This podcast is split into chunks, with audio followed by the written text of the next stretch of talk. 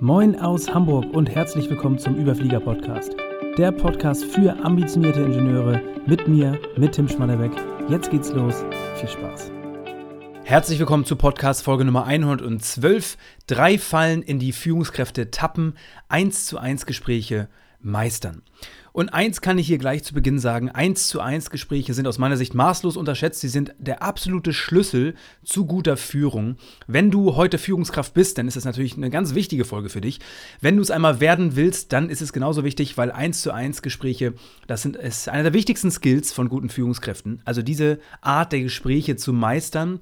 Das ist eine Fähigkeit, also diese Fähigkeit zu entwickeln, ist ein einfacher, aber auch ganz wichtiger Weg, um sicherzustellen, dass dein Team von dir die Unterstützung erhält, die es auch wirklich braucht. Und ich habe drei Aussagen, drei typische Fallen mitgebracht. Kannst du mal ähm, dich selbst beobachten? Vielleicht hast du es schon mal selbst gesagt sogar. Ansonsten hast du es vielleicht in der Vergangenheit oder gerade auch brandaktuell von deiner Führungskraft oder einer ehemaligen Führungskraft mal gehört. Also genau hinhören, das sind ähm, drei typische Aussagen und wir starten mit der ersten und zwar ist die, ich plane keine 1 zu 1 Gespräche. Meine Tür steht jedem jederzeit offen. Also ich plane keine 1 zu 1 Gespräche, meine Tür steht jedem jederzeit offen. Kennst du vielleicht eine Politik der offenen Tür? Diese Strategie, ähm, es ist keine Strategie für mehr Engagement und Beteiligung deiner Mitarbeiter. Es ist ein Trugschluss. Es ist die Hoffnung, dass dein Team beschließt, dich auf dem Laufenden zu halten. Also das Ganze beruht auf Hoffnung und ich kann dir versichern, kein Teil deiner Führungsaufgaben sollte überhaupt auf irgendeine Art von Hoffnung beruhen. Du möchtest ein Führungssystem haben, du möchtest Dinge, ja, äh, eine Systematik schaffen und die Politik der offenen Tür ist keine Systematik, sondern das beruht auf Hoffnung, also eine Hoffnung, ja, die Leute werden sich schon melden, wenn irgendwas ist. Das Problem an dieser Politik der offenen Tür besteht darin, dass du ein Umfeld schaffst, in dem sich eigentlich nur die lautesten Mitarbeiter, die lautstärksten ja, Teamkollegen und Mitarbeiter melden und die bekommen die ganze Aufmerksamkeit spricht, glaube ich, für sich, dass das für Unmut, generell auch für Konflikte ähm, im Team führen kann oder dahin führen kann. Also wenn du dich darauf verlässt, auf diese Politik der offenen Tür, ähm, um, um mit deinem Team in Kontakt zu bleiben, dann achte auf alle Fälle mal darauf, ähm, an, achte auf die Person, von denen du nichts hörst. Ganz wichtiger Satz an der Stelle. Schweigen bedeutet nicht, dass alle zufrieden sind.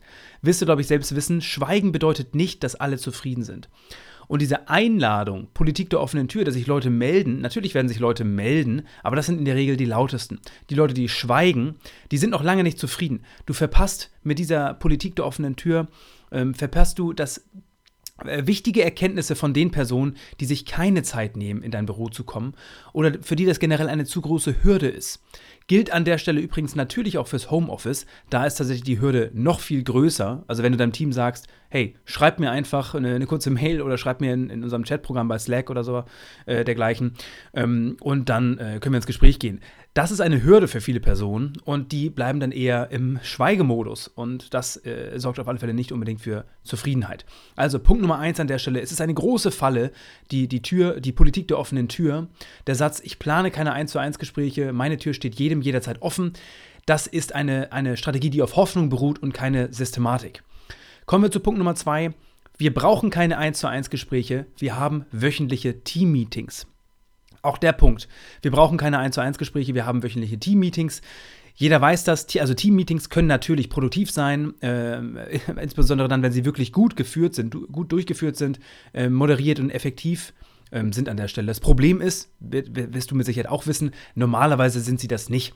Also viele, viele Arten von Meetings ähm, sind nicht super effektiv und produktiv ähm, sondern ja, äh, wirst du selbst wissen, äh, teilweise auch Verschwendung und ähm, genau. Ist aber gar nicht der Punkt, weil es ist letzten Endes ganz wichtig an der Stelle zu verstehen, Meetings sind sehr wichtig und können produktiv sein, aber jeder und jede Person in deinem Team hat individuelle Bedürfnisse, hat auch einen eigenen Kommunikationsstil, hat persönliche Ziele und hat eigene Heraus also Herausforderungen, mit denen sie, er oder sie konfrontiert ist.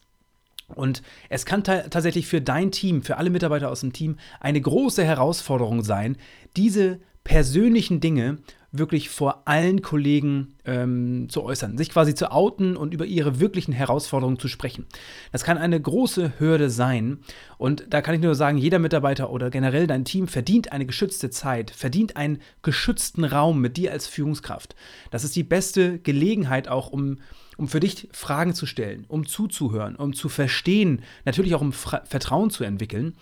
Und ich weiß nicht, ob du die Folge bereits gehört hast, mit Sicherheit einiges an Zeit dann her. Folge 51, da geht es darum, wie du Teamleistung steigerst, also Folge 51 dieses Podcast. Ansonsten, ähm, da habe ich viel geredet über Patrick Lencioni und sein Buch Die fünf Dysfunktionen eines Teams. Also die Gründe, warum Teams nicht funktionieren oder schlecht funktionieren.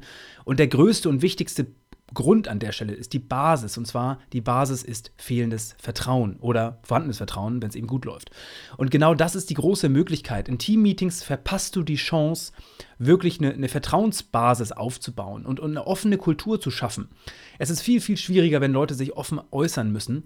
Und auch an der Stelle ähm, jeder hat, wie gesagt, eine eigene, ähm, einen eigenen Kommunikationsstil. Das kannst du dir so vorstellen, als wenn du mit jeder Person eine eigene Fremdsprache sprichst. Mal angenommen, du hast ein Team mit fünf Personen, die alle eine unterschiedliche Sprache sprechen und sich gar nicht verstehen, da ist es wichtig, dass du mit, also du bist der Knotenpunkt, du verstehst alle und kannst mit allen kommunizieren, dann ist es wichtig, dass du mit allen eins zu eins Gespräche gehst. Ähm, das heißt also da, jeder hat einen persönlichen eigenen Kommunikationsstil und ähm, das ist manchmal gar nicht so leicht, da den gemeinsamen Nenner in der Gruppe zu finden. Das heißt, nimm dir unbedingt eins zu eins Gespräche und wöchentliche Teammeetings sind kein Ersatz dafür. Ganz wichtiger Punkt. Kommen wir zu Punkt Nummer drei. Mein Team versteht, dass ich zu beschäftigt bin, um mich mit jedem Einzelnen zu treffen. Ich wiederhole nochmal, mein Team versteht, dass ich zu beschäftigt bin, um mich mit jedem oder jeder Einzelnen zu treffen. Ein wichtiger Satz an der Stelle, Mitarbeiter, die sich nicht mit ihren Führungskräften treffen, die werden später auch mal zu Führungskräften, die sich nicht mit ihren Mitarbeitern treffen. Wichtiger Satz, ich wiederhole das nochmal. Mitarbeiter, die sich nicht mit ihren Führungskräften treffen, weil die Führungskraft sich keine Zeit nimmt, die werden später auch zu Führungskräften, die sich nicht mit ihren Mitarbeitern treffen. Das ist natürlich etwas, was man auch ja, äh, anlernt. Und wenn du dir keine Zeit für dein Team nimmst, dann, dann ist das ein wichtiges, also du kannst es nicht, du kannst deine Vorbildsrolle, Vorbildsrolle nicht vermeiden oder ignorieren oder, oder äh, negieren und dergleichen. Also du bist ein Beispiel und du gibst mit dieser, mit 1 zu 1 Gesprächen gibst du auch ein Beispiel dafür, was es bedeutet, eine Führungskraft in deinem Unternehmen zu sein. Sei dir bewusst, du bist nicht die Ausnahme, sondern äh, schreib dir immer auf die Fahne, du bist die Regel, du hast eine Vorbildsrolle und wenn du inspirieren möchtest, dann sei auch die Führungskraft, die andere inspiriert und ähm, die, die als Vorbild vorausgeht. Wirkungsvolle 1 zu 1 Gespräche sind der Schlüssel zu einer erfolgreichen Unternehmenskultur und wie gerade eben schon gesagt, nicht nur für das gesamte Unternehmen, sondern auch natürlich für eine gute Teamkultur. Das heißt, da auch deiner Vorbildrolle, Vorbildrolle gerecht zu werden, ist ein ganz wichtiger Punkt. Und wenn du sagst, mein Team versteht, dass ich zu beschäftigt bin, um mich mit jedem Einzelnen zu treffen, dann ist das eine, bist du ein schlechtes Vorbild für deine Mitarbeiter, weil du nicht nur aus effektiver Sicht, also ich würde niemanden dazu raten, das zu machen, weil ich glaube, dass das holt einen langfristig ein. Du schaffst keine Vertrauensbasis und in 1 zu 1 Gesprächen geht es nicht nur um Vertrauen, sondern du bist auch wirklich auch, ähm, es ist ein sehr, sehr mächtiges Tool, um als Führungskraft deutlich effektiver zu sein und bessere Ergebnisse zu erzielen. Also du raubst dir selbst einer guten Chance, nicht nur eine tolle Kultur aufzubauen, sondern auch als Führungskraft sehr effektiv zu sein. Also da, ähm, ich wiederhole nochmal die drei Punkte. Der erste Punkt war, also äh, die drei, drei, typischen Aussagen bzw. drei typischen Fallen. Ich plane keine 1 zu 1 Gespräche, meine Tür steht jedem jederzeit offen. Ich kann dir nur dazu raten, keine Politik der offenen Tür zu fahren. Ähm, die beruht auf Hoffnung, dass dein Team äh, irgendwie beschließt, dich auf dem Laufenden zu halten. Du solltest da deutlich systematischer rangehen und 1 zu 1 Gespräche ähm, ja, zu planen, sind deutlich systematischer und äh, da hast du das Heft in der Hand, weil Schweigen bedeutet nicht, dass alle zufrieden sind und eine äh, Politik der offenen Tür sorgt dafür, dass sich vorrangig die lauten Mitarbeiter melden und eben nicht die leisen. Und das wird dich langfristig in jedem Fall ähm, einholen. Du wirst auch auf alle Fälle natürlich wichtige Erkenntnisse verpassen, das steht, glaube ich, außer Frage, äh, wenn du diese Hürde hochmachst ähm, und das, wie schon gesagt, egal ob Homeoffice oder wirklich im Büro. Punkt Nummer zwei, wir brauchen keine 1 zu 1 Gespräche, wir haben wöchentliche Teammeetings. Steht außer Fra Frage, auch Teammeetings sind wichtig und es geht nicht darum, ob entweder 1 zu 1 Gespräche oder Teammeetings. Das sind zwei komplett unterschiedliche Instrumente, die du beide perfektionieren solltest. Wichtig an der Stelle ist, jeder in deinem Team hat individuelle Bedürfnisse, hat einen eigenen Kommunikationsstil, natürlich persönliche Ziele und Herausforderungen. Und da ist es nur wichtig, dass du ja, diesen geschützten Raum, diese geschützte Zeit bietest mit dir als Führungskraft, diese Gelegenheit nutzt, um deine Mitarbeiter zu verstehen, ähm, ja, Vertrauen zu entwickeln, habe ich gerade von gesprochen. Das Vertrauen ist die Basis eines funktionierenden Teams. Und wenn du deine Teamleistung steigern möchtest, solltest du das in jedem Fall beachten. Und Punkt Nummer drei, mein Team versteht, dass ich zu beschäftigt bin, um mich mit jedem einzelnen Mitarbeiter zu treffen.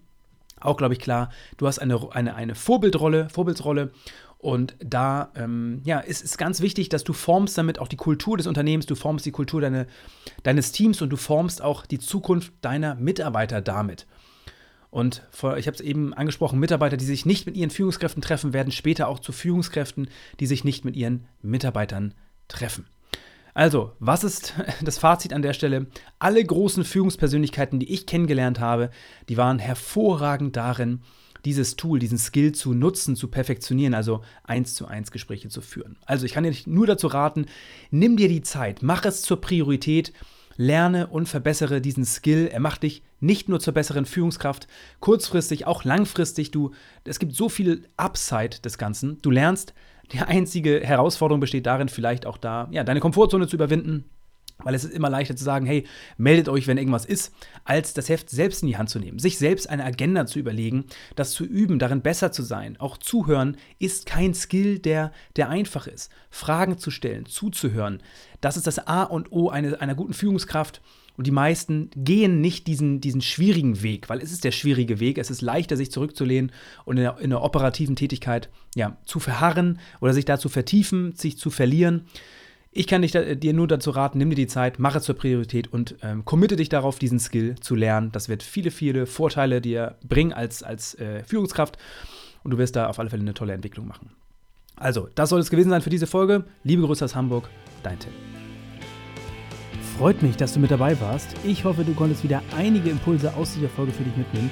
Wenn du glaubst, dass dieser Podcast auch für andere interessant sein kann, dann teile ihn gern mit deinen Freunden Bekannten oder Arbeitskollegen. Mehr zu mir und meiner Arbeit findest du auf LinkedIn oder direkt auf meiner Website schmatterbeck.de. Ansonsten freue ich mich, wenn du wieder vorbeischaust hier an diesem Podcast. Bis zum nächsten Mal. Liebe Grüße, dein Tim.